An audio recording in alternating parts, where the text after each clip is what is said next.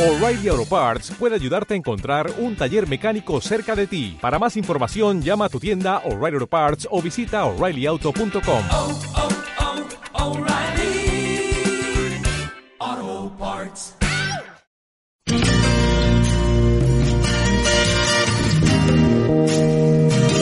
Aquí comienza Pasaba por aquí con Alberto Alonso. Pasaba por aquí.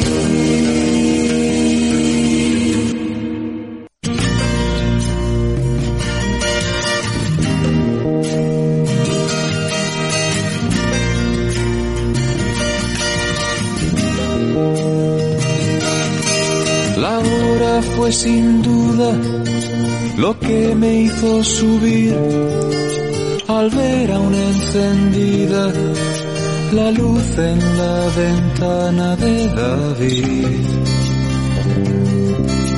No pienses que te espío, no llego a ser tan ruin, es torpe que tú creas.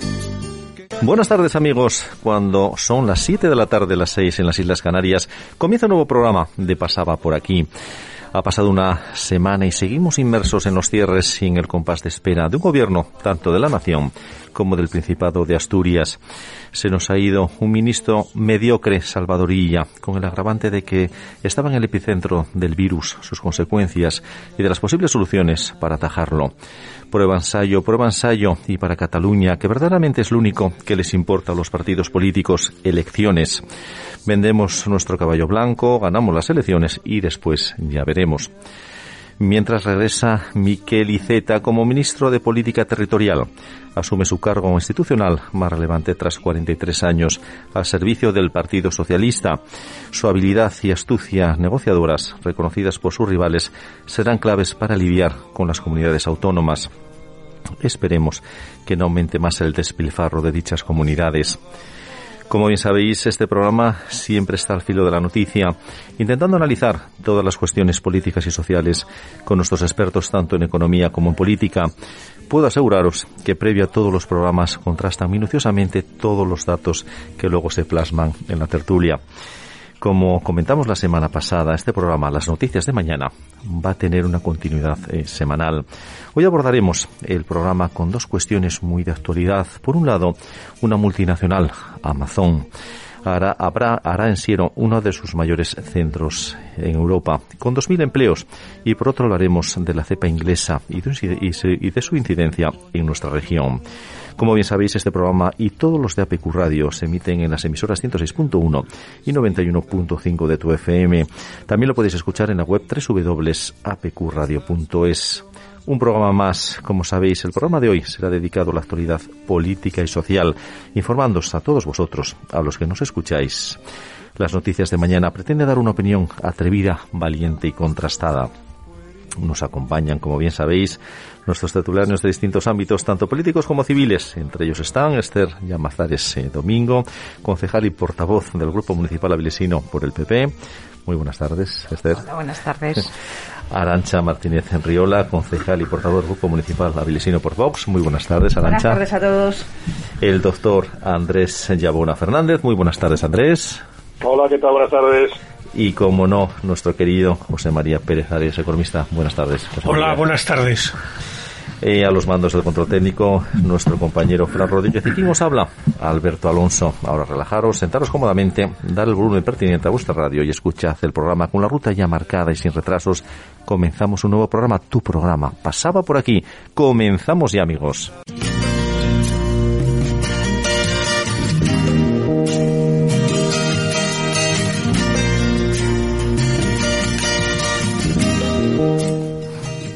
Buenas tardes a todos, Esther, Arancha, José María y Andrés. Eh, gracias a los cuatro por estar un programa más. Sabéis que sois la vida eh, de este programa y vamos a tratar de muchos temas, pero vamos a empezar por dos muy de actualidad y además eh, que nos dan en el corazón.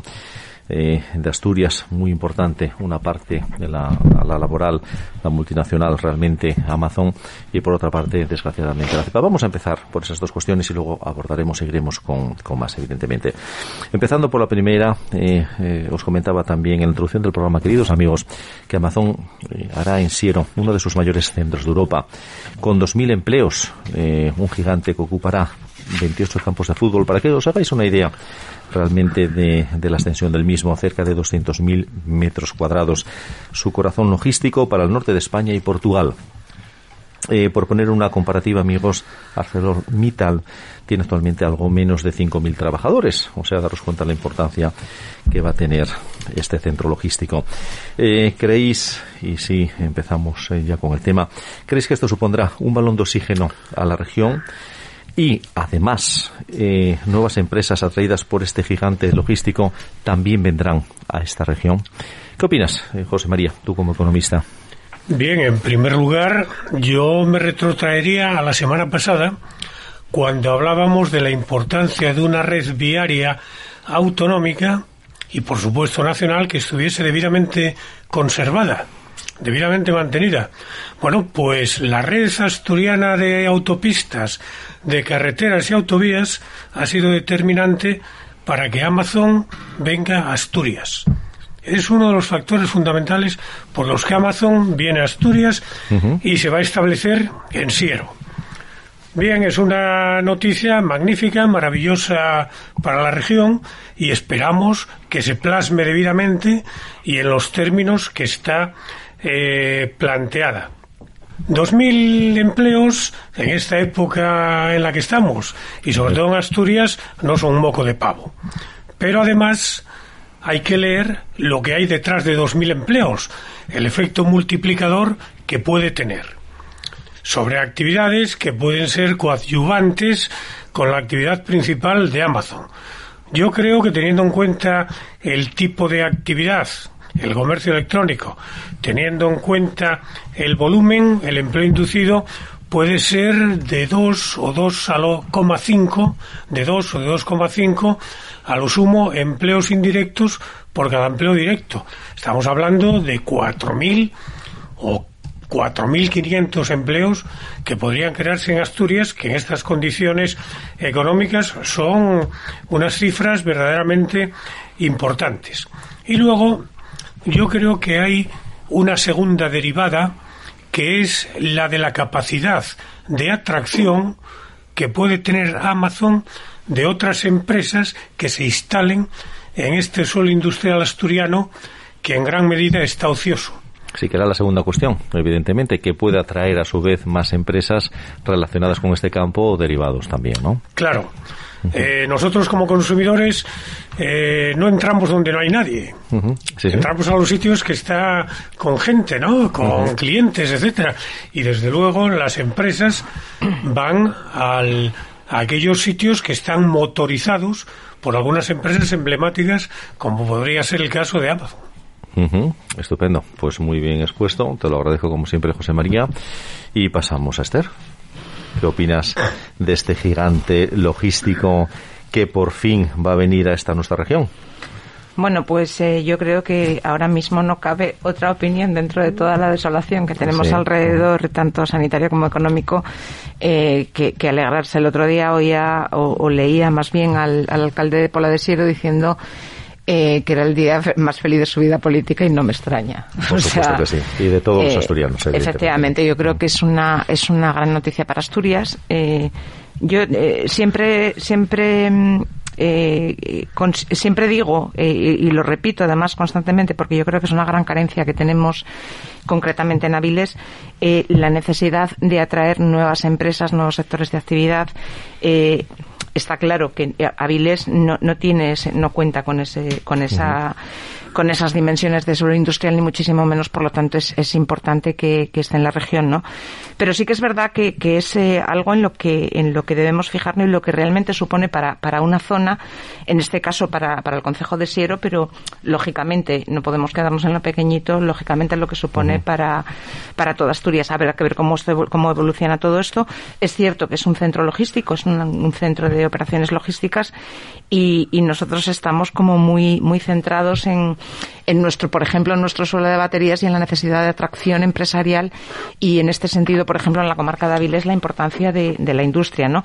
Es otro sector de actividad, pero yo creo que es es una muy buena noticia para todos muy los importante. asturianos. Y en este momento, para dar también ese giro a esa industria que teníamos ya pesada y muchas veces desfasada también, ¿no? Que vengamos con una nueva tecnología, un nuevo, un nuevo momento, aunque sea logístico. Evidentemente la tecnología en este caso igual tampoco eh, es eh, muy, muy, muy fuerte cara a este negocio, pero bueno, eh, evidentemente mejor es que lo tengamos aquí que no que nos lo lleven al País Vasco No, no, realmente. sin duda, o, sin duda o Cataluña, alguna. ¿no? Y, y es verdad que bueno, es, es, es, es un sector eh, eh, que es eh, en principio es, eh, es muy bienvenido, sobre todo para, para, para esas 2.000 personas que inicialmente está previsto que, eh, que puedan acceder a esos puestos de trabajo. Lógicamente, yo siempre digo que hay que tener muy en cuenta que, que lo que estamos demandando y reclamando constantemente y que yo creo que es donde hay que poner todos los esfuerzos es la, la atracción de empresas, la generación de empleo pero poner mucho énfasis en, en, el empleo de calidad, ¿no? Si, si realmente eh, queremos crecer como, como ciudades, como regiones, si queremos volver a recuperar pues eh, ese momento dulce de la industria que nosotros ya, ya tuvimos y, Sí, y, no conocimos mucho los que estamos ahora, pero que pero sí conocemos un poco su recorrido, Sí, es, es fundamental. Eh, ahora mismo yo creo que la, la, la noticia es simplemente cuestión de, de, de- de felicitarnos, de felicitar a- a- al, al Consejo de Siero en, en este caso y, y realmente que sea la primera de muchas, pero sí que es verdad que no es la salvación. Obviamente eh, hay, hay que poner esto también en el contexto que tiene. Eh, son eh, empleos con- muy concretos, muy dirigidos y tenemos que seguir apostando y, y- y seguir apostando por atraer empresa industrial, por atraer innovación, por atraer eh, Y más esas de más sí, lógicamente. Efectivamente, esas empresas realmente sí, sí, sí, que sí. sí. son las que realmente eh, son las, las, las tractoras ¿no? de otras empresas más pequeñitas que yo creo que, que nos hacen muchísima falta y que es por lo que tenemos que seguir peleando. Indudablemente la noticia es muy buena. Una bomba. Un primer paso, y además un paso muy importante. Enhorabuena a todos aquellos eh, políticos, negociadores que han hecho posible que este proyecto, esta ilusión, sea ya una realidad. Siempre decimos las cosas por su nombre y tenemos también que dar la enhorabuena, que, que esté valientes también y de cortés el poder hacerlo. Arancha, te hago extensible la pregunta. ¿Qué te parece? ¿Qué te parece esta obviamente, noticia? a nivel autonómico es una gran noticia. Tú dices, eh, hablas de valentía, por supuesto es una valentía, más bien diría yo, una osadía para una multinacional venir a instalarse al infierno fiscal que es Asturias, pero bueno, también obviamente tenemos otras cosas buenas como las comunicaciones y algo habrá bueno cuando han decidido venir a ponerse a instalarse en nuestro suelo, ¿no? Eh, bueno, pues a nivel autonómico, como decía, es un, bueno, va a tener un impacto evidente, al menos en la zona. Eh, como dice Esther, tampoco creo que sea el problema todas las soluciones. Vamos a poner esto en un contexto. Va a ser inicialmente pues 2.000 empleos, luego 2,5 nos comentaba nuestro compañero. Sí que creo que puede atraer eh, la mm, que puede eh, atraer a nuevas empresas o, tra- o abrir nuevas líneas de negocio con empresas de nivel eh, de tecnológico que bueno ahora en Asturias se está viendo como un, un bueno es un núcleo importante de, de empresas de, de perfil tecnológico porque no deja de ser una empresa de venta online. Entonces eso bueno va generando alrededor pues una serie de necesita una serie de, mm, de líneas de mantenimiento de, de líneas tecnológicas que bueno pueden ser interesantes para la comunidad autónoma en la que estamos pero bueno desgraciadamente no creo que vaya a ser eh, tampoco lo que nos vaya a salvar de, la ruina en la que cada vez parece más difícil que salir. Eh, esto a nivel autonómico, a nivel local, una envidia sana del alcalde de Siero por haber sido capaz de, con el pleno no ha dejado de ser pues eso una, una valentía política y una, una un triunfo el haber sido capaz de, de atraer a a una empresa de esta magnitud y le recomiendo que la mantenga a salvo de las zarpas del gobierno autonómico que como todos sabemos son expertos en no localizar precisamente sino en deslocalizar las empresas. Esto Entonces, que la mantenga a buen recaudo. te doy las gracias. Y a ti, Andrés, te voy a hacer la pregunta, pero antes me gustaría, y esta la hago extensible para todos, ¿vale? Para todos vosotros. Eh, ¿Cómo creéis vosotros que ven, con qué ojos ven los dueños de los comercios pequeños y medianos que este gigante logístico se implante aquí en la región. ¿Cómo creéis que lo ven, Andrés?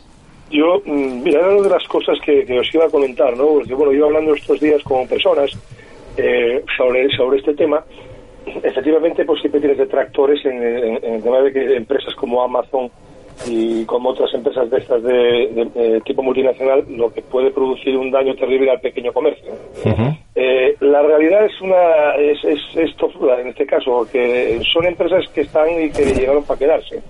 Y que, que nos guste o no nos guste, pues mm, creo que todo el mundo ya tiramos un poco de, de cuestiones por necesidad a veces, ¿no? De, Sí.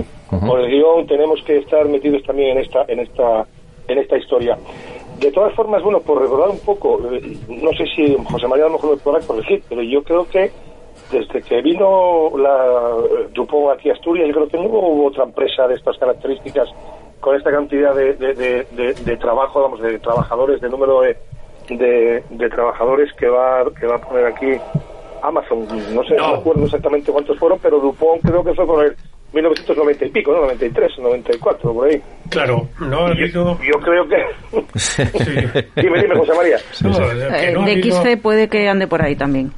De la Sí. multinacional tecnológica de Sí. XC anda la Sí, saga, porque pero además no tiene tanto. turno. Anda por ahí. Bueno, así todo, así todo que son de un nivel óptimo y de un nivel eh, a- altísimo en el sistema de. Además Sí. yo confío, confío de que, como habéis comentado, que esto, pues oye, esta empresa ya montada eh, genere un efecto dominó que vaya a suponer que se creen muchas pequeñas empresas también a lo mejor alrededor del monstruo, ¿no?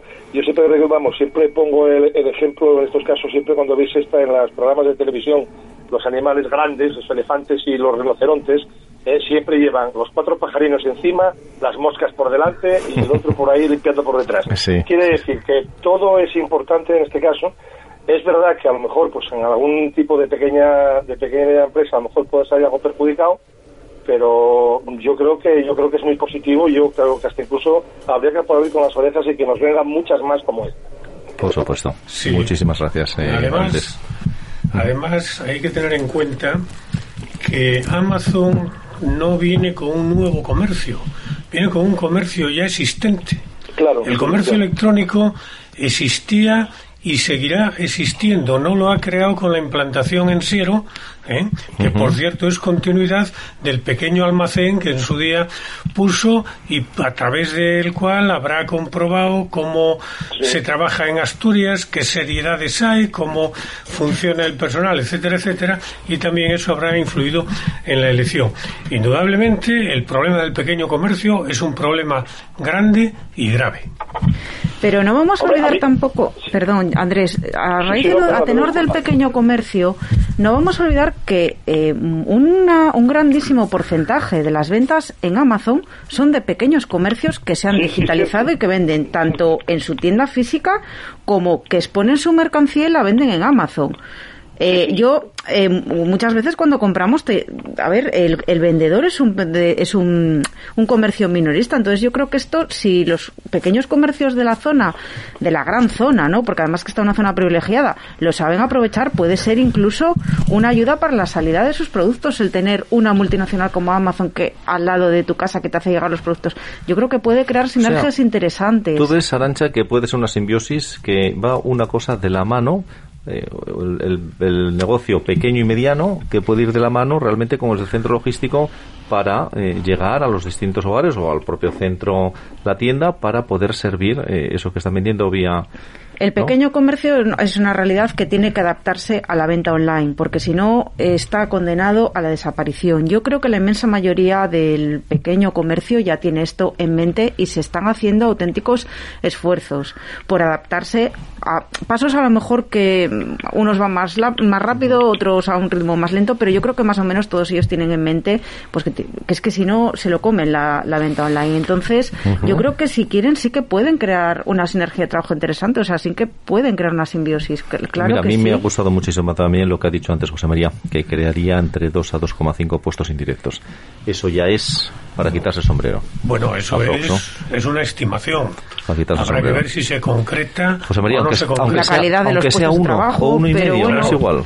Mejor esto que nada. Indudablemente, Claro, claro. efecto dominó, como decía Andrés, va a tener con la creación de otros empleos y la atracción, por supuesto, de otras empresas. Y terminando contigo, eh, Y pero... Sí, Andrés, Andrés, adelante. No, no, Andrés, que te iba a decir que adelante, No, Andrés. de- decía Sí. que yo, bueno, por soñar, eh, soñar es gratis, ¿no? Eh, me- bueno, pues cuando un monstruo de estas características internacional, pues eh, se, se, se- se coloca en, en el medio de la cuestión, en este caso, como es la, nuestra autonomía en Asturias, eh, bueno, pues, eh, ¿por qué no pensar a lo mejor que podemos eh, llegar a, a, te- a potenciar de nuevo otra vez pues, la ruta del mar que perdimos a lo tonto, ¿no? Cuando teníamos ahí una, una, una ruta marítima impresionante hasta Nantes y demás, ¿por qué a lo mejor no se puede potenciar más pues la ruta transcantábrica que siempre está hablando que si, si para arriba, si para abajo, ¿no? Desde Portugal toda la zona norte. Bueno, pues estas cosas yo creo que pueden ayudar incluso a hacer nuevos proyectos de, de comunicación y de facilitación de, de- de- todos los transportes. Yo creo, yo estoy animado por lo menos en ese sentido. Pues muy acertado, Andrés, muy acertado, porque no, mira, no, no había caído y además eh, tenemos Es ahí un... multinacional, Alberto. Entonces Exacto. esto eh, moja por todos lados, ¿entiendes? Sí, sí, sí, sí. Y sí, a lo sí, mejor, bueno, pues entonces aquí nos animamos y empezamos a poner barquinos y ponemos cocina. Y vamos para arriba, hombre. Ponemos más calado, ponemos algún Eso. pantalón más, ponemos, bueno, pantalón en Eso este es. caso, eh, eh, digamos, algún apoyo más eh, cara a esos barcos pesados realmente que pueden atracar en nuestro querido Puerto de Avilés. Claro. Y por terminar, Esther, por seguir eh, y, y seguir avanzando, ¿querías aportar algo, decir algo? Sí, yo lo que creo es que ya es momento de evolucionar. Este, es que este debate eh, no, se, no se empieza en el 2020. Este debate llevamos muchos años con él y está claro que eh, estamos en 2021 y nos queda evolucionar o evolucionar. Eh, no- nadie puede pensar ahora mismo que, que el pequeño comercio, tal como lo teníamos concebido hace unos años, eh, puede seguir eh, seguir viviendo como venía a- a- hasta el momento, porque es que no hay sector de, de actividad que si no evoluciona no se quede atrás. Eh, nos pasa cuando, cuando hablamos de los centros comerciales que parecen el enemigo. Los centros comerciales, concretamente tenemos varios en la comarca y en Sí, Avilés, concretamente uno muy grande, están dando empleo, ¿eh? Muchísimo. Estamos hablando muchísimo. de que son generadores de empleo, con lo cual cada uno tenemos que buscar, y yo esto, que soy una defensora del, gran- del, del pequeño comercio y creo que en la ciudad es fundamental y viene a cubrir muchos servicios, no solo la venta de sus productos, sino que además eh, eh, pues, pues nos ayuda con la seguridad, nos ayuda con la vida en las calles, nos ayuda con muchísimas cosas y en la medida de lo posible hay que tratar de mantenerlo. Pero no podemos engañarnos, no podemos mantener al pequeño comercio ni se va a poder mantener de la forma en la que venía. Eh, es uno de los grandes eh, damnificados ahora mismo eh, con la situación COVID, pero yo digo que el, pequeño comercio ya estaba moribundo. Sí, en la situación en la que estaba. ¿Qué pasa? Que si todas las medidas y todas las decisiones que se toman lo que están alentando es a que hay que mantener. Yo el otro día estuve estuve haciendo un pequeño estudio eh, por el comercio a nivel nacional de, de diferentes ciudades con diferentes tamaños de población y me llama la atención eh, que todavía, eh, bueno, la cantidad de dinero que se está gastando, que yo digo, esto es para incentivar el pequeño comercio o para incentivar las agencias de publicidad, porque se siguen em, subvencionando y se siguen promoviendo campañas de publicidad que eran las mismas que se planteaban en el año 2009 o 2007. Sí, sí, Esto sí. no es cambiante, quiero Habría decir. que haber un- hacer un merchandising, en este caso, intentar reinventar, reinventar realmente el producto ya que está en, es en que la hay calle, que ¿no? cambiar los sistemas Claro, de claro, todo. claro. Yo recuerdo cuando, cuando abrí mi empresa en el año 2002 en Avilés de. Organización de Congresos y Eventos, a los siete meses tenía a la agencia de viajes del corte inglés haciéndome competencia. Yo ya sé que no puedo competir con eso y la que me tengo que adaptar soy yo, porque yo no puedo echar a los competidores del mercado. Ya. Obviamente, los pequeñitos somos pequeñitos y sabemos que somos pequeñitos, pero tenemos que replantearnos la forma de poder seguir o buscar las fórmulas de encontrar nuestro nicho de mercado y la forma de seguir evolucionando. Pero no podemos pensar en ningún momento que planteando soluciones y, y lo de siempre, metiendo dinero público en alentar a que esto se puede mantener, no vamos a conseguir nada. Yo creo que tienes razón, hay que reinventarse por un lado y después apoyarse en las herramientas que tenemos, tanto sociales como, como a nuestro alcance, para poder llegar. Evidentemente tienes toda la razón, esto es cíclico, cada 10 años nos tenemos que volver a reinventar. O menos. El merchandising, o menos, que tú tienes realmente un negocio, tienes más capacidad para hablar. Y, y bueno, pues pues tenemos que, que de alguna manera poder sobrevivir. ¿eh? No podemos, eh, aquel dueño de aquella empresa que abría, era el único lamo, ¿eh? se le llamaba lamo porque abría las puertas, se las cerraba y tenía el bolígrafo sobre la oreja. Bueno, eso ya ha pasado, evidentemente. Y como eso todo, tenemos que evolucionar, tenemos que cambiar. Y cambiando de tema y pasando a otra cuestión que nos preocupa hoy por hoy muchísimo, y vamos a empezar por ti, Andrés, me gustaría deciros, amigos, eh, que la cepa inglesa eh, se propaga en nuestra región y ya origina tres de cada diez, de cada diez casos de COVID. Tres de cada diez casos de COVID. Tiene una alta incidencia del virus en Avilés y su comarca representa ya el 28% de los casos de la enfermedad que se registran en el Principado. 28%. Según los conocedores de la evolución, tiene una influencia decisiva en la propagación del virus en Avilés y en los concejos de su comarca como Castrillón, Corbera de Asturias y Gozón. Pasaremos eh, a ser una de las regiones más castigadas por la nueva cepa, la inglesa. Y si es así, ¿creéis que las medidas se van a ir endureciendo progresivamente, Andrés? Yo mm, me temo que sí, me temo que sí porque bueno esto no es no es una sorpresa porque ya se había anunciado de que bueno que había, se había localizado esta cepa inglesa bueno y las otras que, que nos van a sobrevenir que a ver si somos más listos esta vez y no nos metemos todos aquí eh, metemos la de sudafricana o metemos la brasileña y sobre todo la más peligrosa por lo visto que nos viene que va a ser la mexicana no entonces yo creo que se debería empezar a poner ya eh, muros al, al, campo para que no vengan ni, ni, aviones ni leches con, gente que nos pueda meter esta, bueno, vamos a ver, cepa realmente realmente no es una cepa nueva inglesa, ¿no? Es realmente es una variante de la cepa que tenemos de COVID. Eh, eh, bueno, en principio sí es verdad que parece ser que es mucho más contagiosa, en un 30 de un 30 al 50% más contagiosa que la que tenemos hasta ahora y que tiene mucha más virulencia. ¿no? Se comenta incluso también, bueno, por informes correspondientes que se están leyendo por Lancet y demás, que es posible que haya una subida de un 30% de mortalidad en mayores de 60 años con este tipo de... O sea, que decir que tiene una virulencia muy importante. Sí es verdad, sí es verdad que eh, subió lo que tú decías, Alberto, pues en, una, en un mes prácticamente un 2% de cuatro de cuatro localizaciones que se hicieron en la zona de Avilés, estamos ya en un 25% de prevalencia, ¿no? 25-28%. Eh, sin embargo, yo creo, bueno, esto va a ser así y el mes de marzo va a ser un mes muy difícil en Asturias.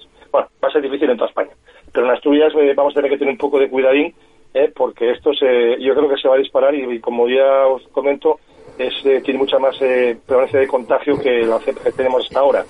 Mm, las cuestiones de, que podemos alegrarnos, bueno, pues yo desde aquí quiero felicitar pues a mis compañeros de Luca de, de, virología, sobre todo al, jefe, al doctor Santiago Melón y a todo el jefe de virología, porque eh, no sé si que no todo el mundo sabe que somos el único sitio ahora en España que estamos haciendo, desarrollando un sistema pionero para detectar las cepas, digo, las variaciones de las cepas correspondientes.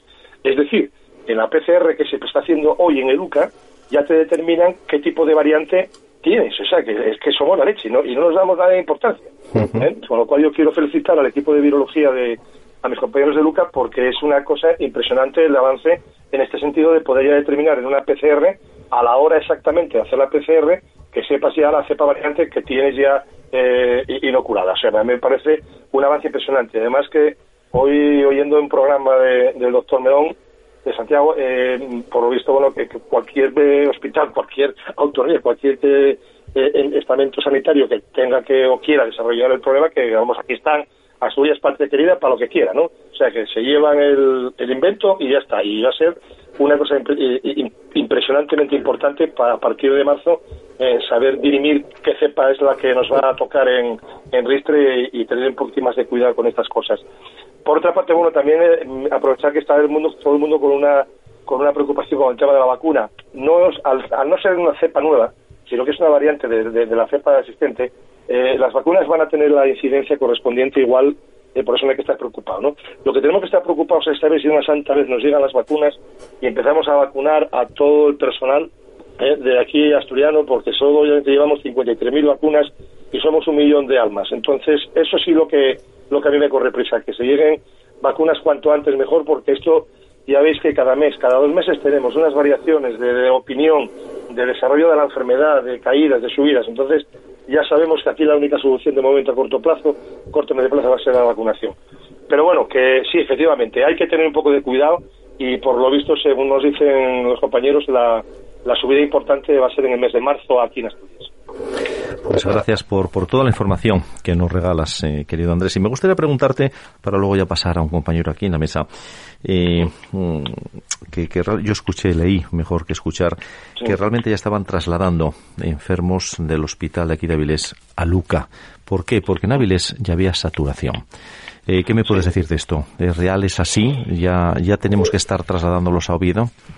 Pues muy proba- muy probablemente. De- de- aparte que bueno, yo creo que tiene mucha más capacidad UCA que, que- que- que los hospitales como vamos comarcales como pues el Jarrio o como pues San Agustín, ¿no? O sea, son grandes hospitales y, y tienen una capacidad importante, pero claro, tienen una limitación. Eh, probablemente sea mucho más fácil centralizar cuestiones dentro de Luca, eh, porque bueno, hay más personal y hay más. La, la verdad que bueno, yo eh, no lo sé, me- me lo digo siempre todos los días y me acuerdo de, de los compañeros, sobre todo cuando, cuando estoy por allí y los veo y tal, es una cosa impresionante la labor que están realizando. Entonces, eh, no sé, yo quiero darles un, un ánimo, un abrazo a todos y a ver si salimos de esta, de esta catástrofe de una, de una vez. Pero bueno, sí es verdad que, eh, de hecho, en su momento también de, de, Cabueñes también se trasladó gente aquí a Lucan. Sí. Eso entra dentro de las cuestiones de capacidades, ¿no? Si nosotros tenemos una, una posibilidad de recoger a un 10 o un 5 o un 20% de pacientes COVID que necesiten una, una- un ingreso ya de perentorio y con tratamiento ya de, de, y demás, bueno, pues efectivamente se hace el trasvase tajo segura y no pasa absolutamente nada. Que es lo que está procurando ahora Portugal, que por lo visto ya creo que está ya hasta hasta arriesgando de, de sacar gente fuera de Portugal, ¿no? Enfermos COVID porque están tan tan atravesados Sí. ya que no pueden con ellos. Sí. Ahí sí que hay saturación y ya están que no puede más. eh, ya Sí, hay- sí, sí, la hay, sí. Eh.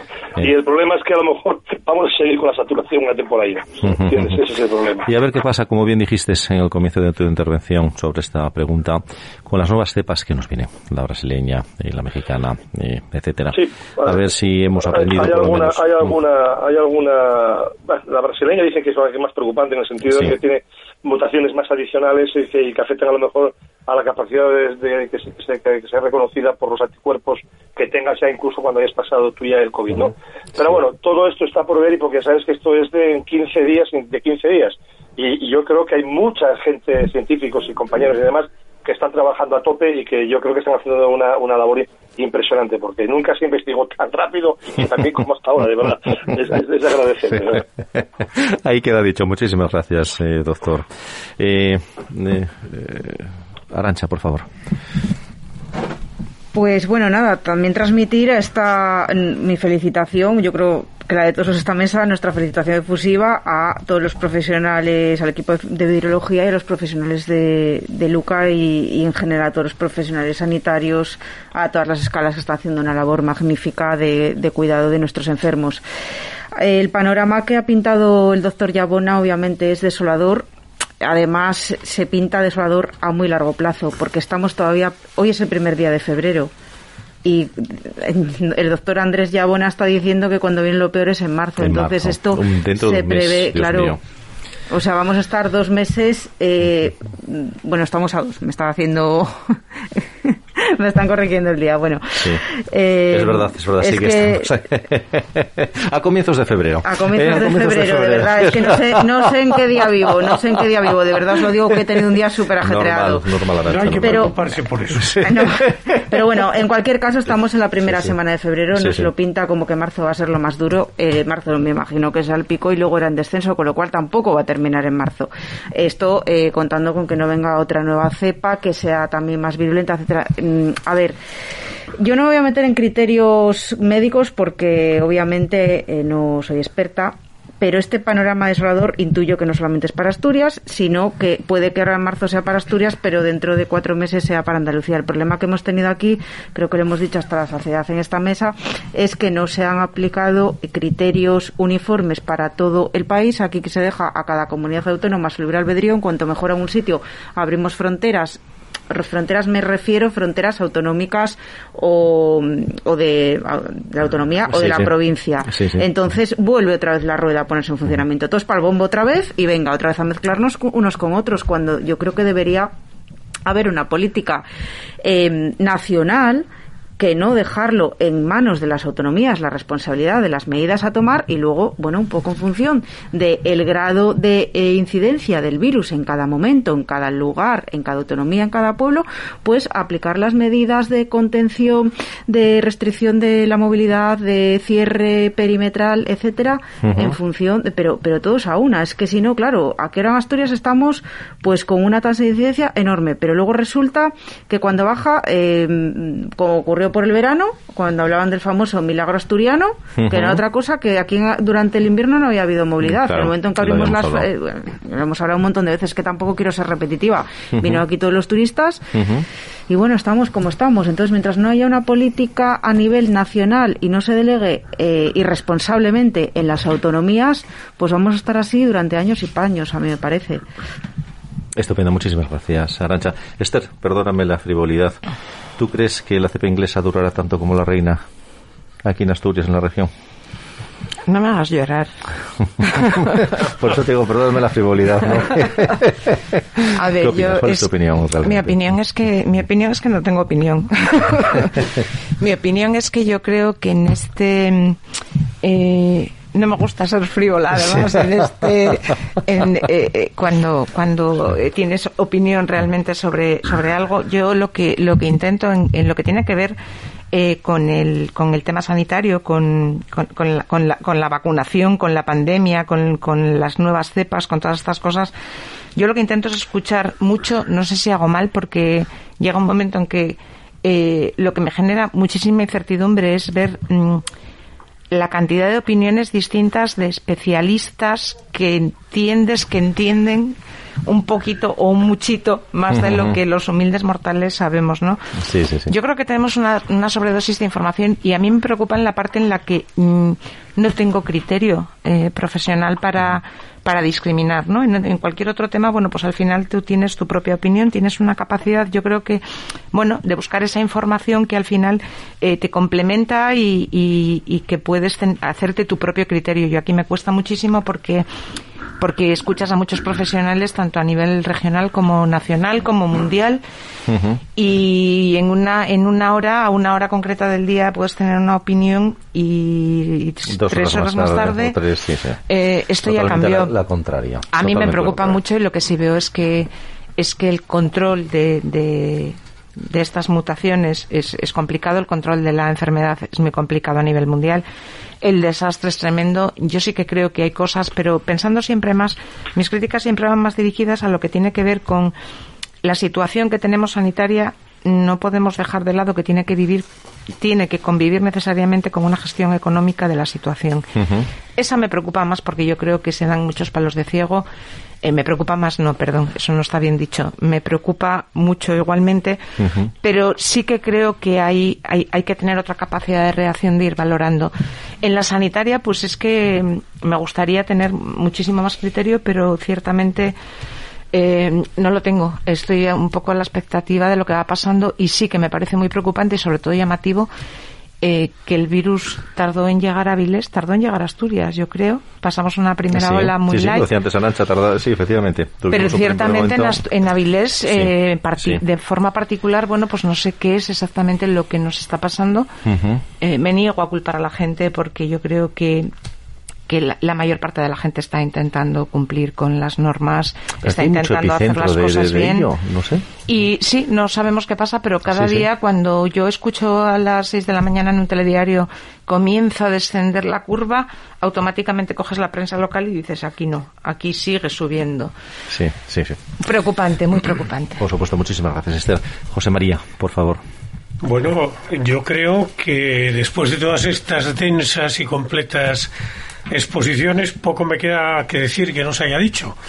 Pero hablaba con muy buen criterio y denominación Esther sobredosis de información.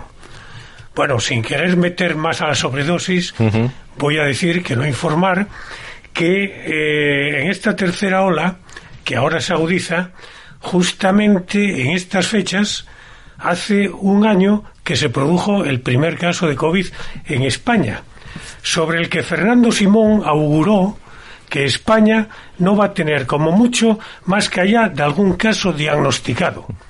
Entonces hay casi 80.000, desgraciadamente, Y añado, que no habían y sido muy diagnosticados. poquitos casos en personas.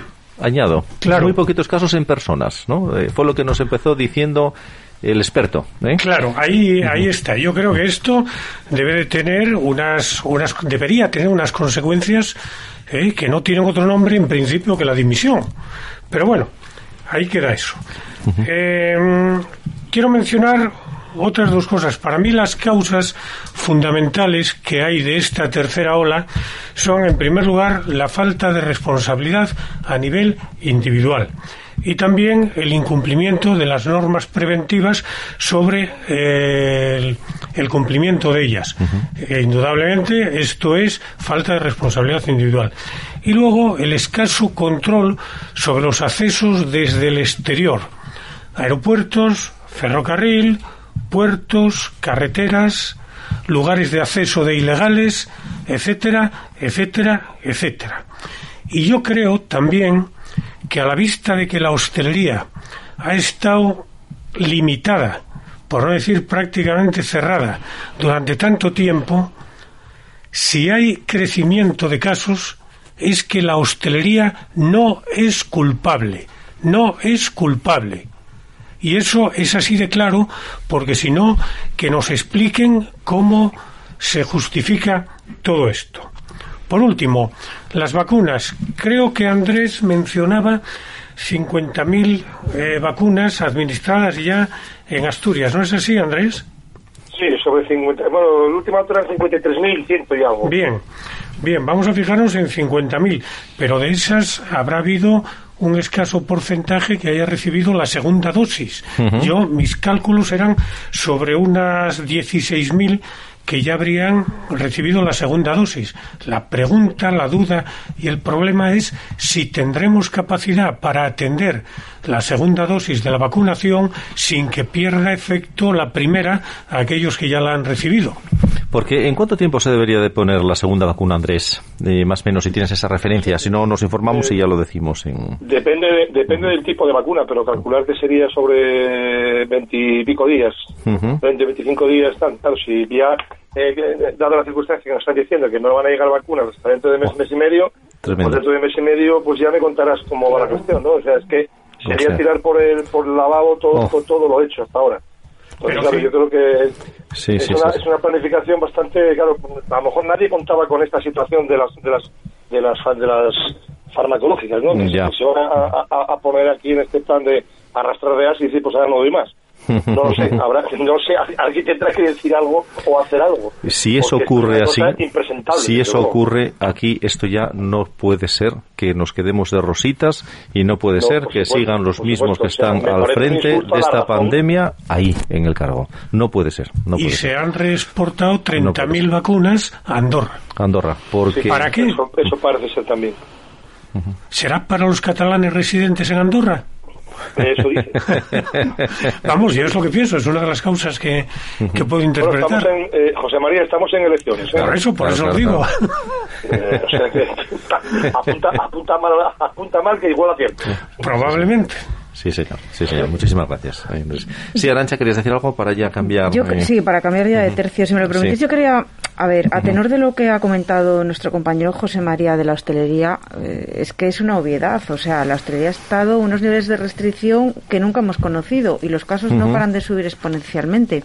Y quería recalcar también, a ver, para que nos hagamos una idea de manos de quién estamos y de, de- de- del gobierno arbitrario y no sé, parece que van gobernando al salto de la mata. Vamos a ver, todas estas medidas ya se tomaron en la segunda eh, durante el segundo cierre hace unas hace unos, unas semanas hará un par de meses cuando cerraron hubo cierre perimetral de Avilés Sí. cerraron eh, tienda o sea, hostelería tiendas de más super- de 300 metros grandes superficies y el presidente del Principado de Asturias reconoció que las medidas no habían tenido el efecto deseado. Bueno, Sí, sí. volvemos otra vez a estar en la misma situación y vuelve otra vez a aplicar las mismas medidas que lo único que hacen es lesionar enormemente más todavía la economía local. Eh, el ya. tránsito, por mucho que se empeñe Sí, el señor Barbón, el tránsito en la comarca no va a poder eh, restringirlo al 100% porque Avilés es el clarísimo ejemplo de comarca donde hay unas sinergias de trabajo, de estudios, de todo que son imposibles de parar. Lo que puedes hacer es entorpecer entorpecer, porque tienes que llevar un papelito, porque tienes que llevar un certificado, puedes entorpecer, pero no lo vas a frenar, entonces es una realidad. ¿Por qué siguen empeñados en volver a errar otra vez sobre el mismo punto cuando ellos mismos han reconocido que estas medidas que se tomaron en la otra en el otro pico de la pandemia no tuvieron ninguna efectividad? Es que parece que, estamos en manos de, gente que anda pues gobernando a lo loco y luego ya para finalizar con este tema eh, el ministro Illa, cuando dio su cartera a la nueva ministra Carolina Darias, le dijo que ojalá disfrutara tanto como había disfrutado él en el cargo. Es que vamos a ver, esto ya es digno de un psicópata, por favor. ¿Cómo se puede decir esto? Es tremendo. Pero bueno, que has disfrutado. Es que yo creo que no ha habido ni un momento de disfrute durante este ministerio. Yo creo que eso no se dice ni borracho Eso no se dice, a es las que 4 de la eso no puede, abajo. no puede ser ni Eso siquiera un comentario nunca, mal afortunado de estos afortunados que dices tú. nunca, ¿Para qué diría yo esto? nunca. Es que no tiene Fuera perdón. No tiene perdón de Dios, no tiene perdón. Realmente, realmente, y con los casos que, que, se marche este ministro, que será recordado, eh, yo creo que pues por los siglos de los siglos, Es que no tiene perdón. eh, creo que no, son unas palabras Hombre. muy desafortunadas que lo que tendría que hacer es, eh, lo primero de todo, pedir, Pedir perdón, perdón y- eh, no vamos. solamente a los familiares de las víctimas, sino en general a todos los españoles. Pero bueno, como bien dijiste tú antes, José María o, Andrés, estamos en elecciones y aquí todo vale, las elecciones, lo, lo que más le preocupa a los políticos. Hasta Sí, Andrés. colarse para que te administren la vacuna. Sí, sí, sí. ¿eh? Hasta eso vale. Sí, Andrés. Tengo el, el dato correspondiente que preguntabais. eh, Sí. y bueno, pues estuve mirando aquí en, en el tema de, de alertas sanitarias. Efectivamente, mira, lo que os comentaba. Yo os había comentado que eran unos de 20, 20 y pico días. Eh, tanto, por ejemplo, Pfizer, que marcó 21 días de, de diferencia. eh, otras, por ejemplo, como Moderna, que marcó en 28 días. Es lo que yo decía. Más o menos está en una horquilla de, de 20, 25 días, e incluso, bueno, 28, como dice Moderna. Lo que me decía, bueno, la OMS lo que declaró era que nunca podía ser más de seis semanas. Y lo justo, lo, o, lo, o lo- o lo que fuera lo, lo- lo más ideal, en este caso con todas las conocidas, y posiblemente con AstraZeneca también, sea que sea de tres semanas. 7 por 3, 21. Ni para ni preña, ¿entiendes? O sea, más o menos todas por ahí en el sistema de, de segunda dosis. Muchísimas gracias por la aclaración, eh, Andrés. Muchísimas gracias. Bien, eh, nos va a dar tiempo a otra tercera pregunta. Tenemos diez minutos, eh, amigos, y vamos al tema. Eh, vamos al transporte público. eh, Un gran conflicto con él, necesario para, para poder pues acceder a tener esos servicios, lógicamente. El transporte público, como os decía, un gran conflicto que genera, se origina en nuestras ciudades. ¿Creéis que el gobierno debe de aumentar la financiación? Porque sabemos todos que el transporte público es deficitario, pero ¿creéis que debería de aumentar la financiación del transporte público para cubrir servicios como horarios de trabajo para poder tenerlos cara a esos turnos de trabajo, universidad para los chicos, o bien al ciudadano de a pie para hacer uso con normalidad del mismo? ¿Qué opináis? Bueno, pues eh, el tema del transporte público tan traído y llevado. eh, sí, eh, bueno, quiero decir, es, es una pregunta, es un tema de muchísimo interés, y, pero es un tema con el que también se lleva eh, debatiendo muchísimo tiempo en lo que tiene que ver con nuestra comarca, en lo que tiene que ver con, con la tan traída y llevada área metropolitana y, y lo que tiene que ver, en definitiva, al final con la movilidad en todas partes, ¿no? Nosotros en Avilés no tenemos un transporte público, aunque parezca que sí por los anuncios que se hacen desde el Principado desde, y desde los ayuntamientos de la comarca, no tenemos un transporte público. Y no tenemos un transporte público desde hace años. Eh, desde que se inició eh, la situación de, de la actual pandemia, pues hemos tenido muchísimas dificultades y muchísimos Muchos problemas. Claro. Sí, sí. Eh, precisamente, bueno, pues porque que, además esto es muy cambiante. A mí me, llama bastante la atención que los autobuses puedan ir llenos, pero bueno, eh, no sé, es, es, es un es una expresión un poco fuerte, pero que se dice mucho aquí. Lo de esto es un sin Dios a veces, ¿no? De, de- de entender, eh, de entender qué es, eh, qué es qué es lo que está pasando, lo que provocamos y lo que no. En cualquier caso, eh, nosotros formamos parte de, en, en la comarca de Avilés, formamos parte de lo que del consorcio con unas aportaciones muy inferiores, por ejemplo, a las que tiene Mieres. en el presupuesto en el Ayuntamiento de Aviles, que además este año eh, no se ha incrementado nada, nada la partida, están 540.000 euros, eh, que además no se dispone de la totalidad de la partida, con lo cual eh, hay muchos hay muchas quejas a lo largo del año cuando la gente dice es que Avilés tiene el transporte público más caro de toda Asturias. Bueno, al final el servicio de transporte del Ayuntamiento de Avilés lo está haciendo una, una empresa privada privada de acuerdo a unas características que tiene ese convenio que la empresa cumple y que el ayuntamiento para eh, realmente eh, atender las demandas de la gente eh, no le queda otra más que hacer una aportación superior. O sea, esto empecemos porque, lógicamente, Sí. las empresas, de hecho, las empresas de transporte están, eh, están pasando muchísimas dificultades y, y más en este tiempo, ¿no? Eh, solución, bueno, pues eh, yo estoy viendo, eh, llevo además varias semanas concretamente leyendo el plan de movilidad de, de Avilés concretamente, que va por libre, porque es un plan que, realmente yo lo veo y lo veo mm, separado absolutamente de todo, con lo cual yo no creo que el principal problema de la movilidad sea moverse desde Marqués de Suances hasta hasta la avenida de San Agustín. Realmente la movilidad lo tenemos, la tenemos entre concejos, entre concejos limítrofes, entre concejos próximos y la tenemos precisamente para aquellas personas que tienen que desplazarse para estudiar, que tienen que desplazarse para Claro, trabajar. claro. ¿Eso en qué momento se va a producir? Hombre, primero hay que poner el remedio, porque eh, el, el deshabituar a las personas a que utilicen su propio vehículo, que es un poco lo que se pretende, ¿no? El, el compartir el, el transporte público, que es mejor para el medio ambiente, que es mejor para el consumo y que es mejor para todo.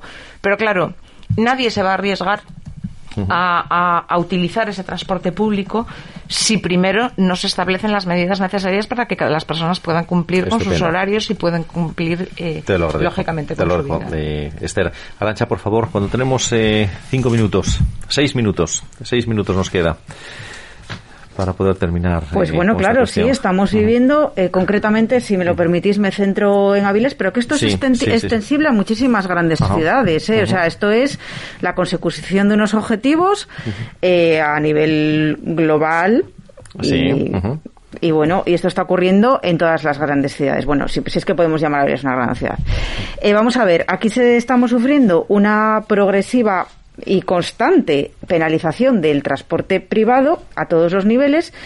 Luego está la excesiva, desde mi punto de vista, pe- penalización de las ciudades y la escasez de aparcamiento. Entonces, claro, eh, sí, es muy guapo pedir a, a la gente que cambie sus hábitos de transporte, que coja el transporte público, cuando el transporte público, a ver, eh, para ir de la luz a la carriona tienes que coger dos autobuses. O sea, quiero decir, es que mm, aquí en Avilés yo lo siento mucho, pero es que el descontento de los usuarios es evidente y es fundado. Eh, para mí pasa por, como ha dicho Esther, nosotros dependemos, no es un transporte urbano, es un transporte interurbano. Entonces, dependemos de un consorcio. A ver, todas las, las empresas privadas que han prestado servicio interurbano en Avilés han ido sistemáticamente a la quiebra. Hombre, yo creo que eso ya sería, debería ser un factor que debería por lo menos eh, alarmar. Y deberías encender la bombita de alguien y decir, oye, pues a lo mejor tenemos que hacer unos contratos más gustosos, más eh, para, para los empresarios, que es que al final están para generar empleo, pero también para ganar, para ganar dinero, o sea, para generar empleo y para ganar dinero. Por supuesto. Y luego, a lo mejor también habría que revisar, porque, como he dicho, nosotros lo que de lo que gozamos es de un transporte interurbano. Avilés solamente tiene 26 kilómetros, entonces tenemos usuarios que, que hacen uso del transporte que Avilés está obligado a prestar y a lo mejor las aportaciones que están haciendo solamente es una sugerencia. Al consorcio de transportes habría que revisarlas en función del número de viajeros que están haciendo uso del transporte que Avilés pone a su disposición. Para nosotros también es importante, ¿vale? Ir a. Corbera, ir a tener un transporte, bueno, que no sea solamente que se limite al Ujú. concejo de Avilés, pero Sí, tal vez sí. también habría que hacer una revisión exhaustiva de cuánto debería aportar no solamente el Concejo de Avilés, sino todos los que se benefician de la obligatoriedad de Avilés para tener transporte público. No sé si me estoy Estupendo. explicando. Estupendo, darte las gracias, Arancha. Cuando nos quedan nada, tres, tres- cuatro minutos, eh, por favor, José María, ya cerramos luego contigo, Andrés. Con cuatro minutos eh, no tenemos más. Muy brevemente. Sí. En términos globales y, gene- y generales, lo que se necesita es un fomento institucional y campañas para el uso del transporte colectivo, sea público o sea privado. Y también, en cuanto a su financiación, una igualdad de trato para las empresas públicas y las privadas. Las empresas privadas no tienen los mismos beneficios ni apoyos que tienen las empresas públicas. Le hace Renfe.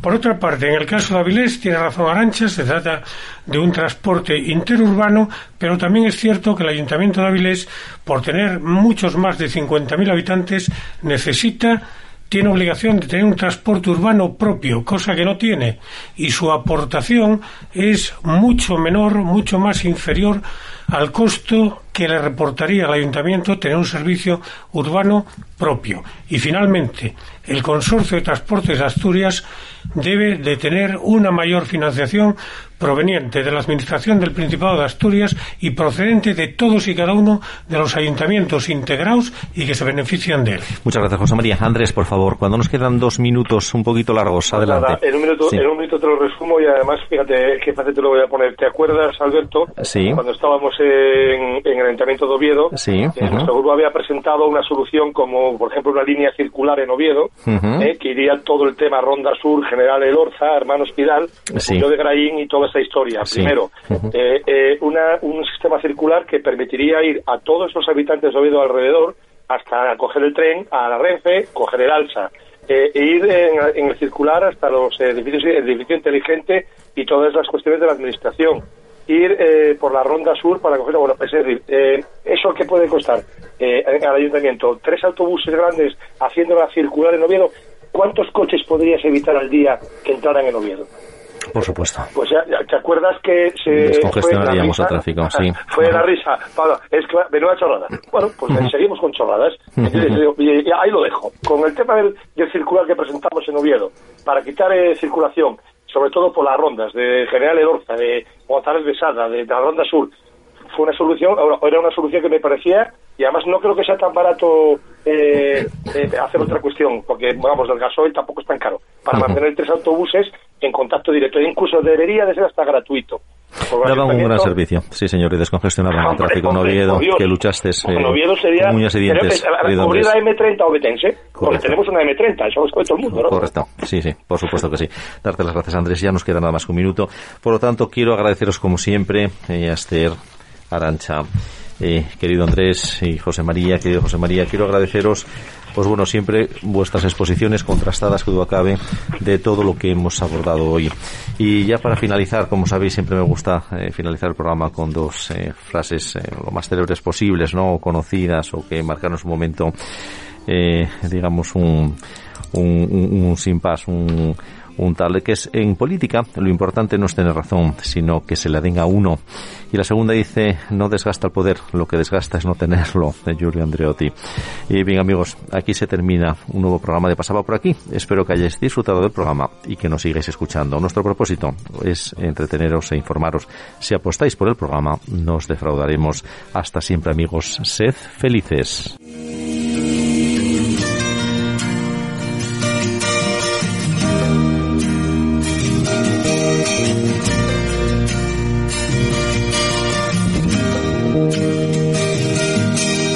¿Qué esperas que te cuente? Hay poco que decir. Tal vez me vaya un tiempo. No aguanto este coñazo de Madrid. Te veo muy distinta.